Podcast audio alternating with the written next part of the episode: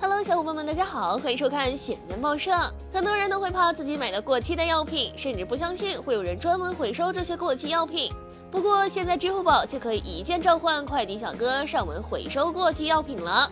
那么它究竟是同黑心商家合作，还是单纯的为社会做贡献呢？前段时间，阿里健康携手广药集团，协同多家企业，发起了国内首个全国家庭过期药品回收联盟。同时，支付宝上线了可以回收过期药品的功能。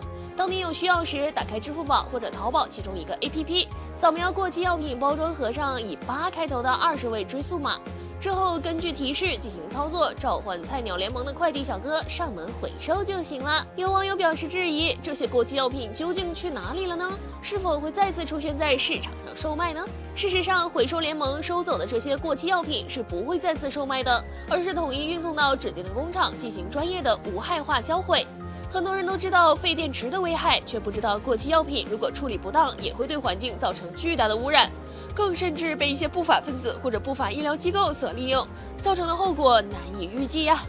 有网友调侃道：“支付宝也太强大了吧，妈妈再也不用担心我以后过期药品的处理了。”你对此有什么看法呢？好吧，希望地球人不断的作妖，让我们继续吐槽世界如此枯燥，新闻也小情调，还不点关注，你是在等什么呢？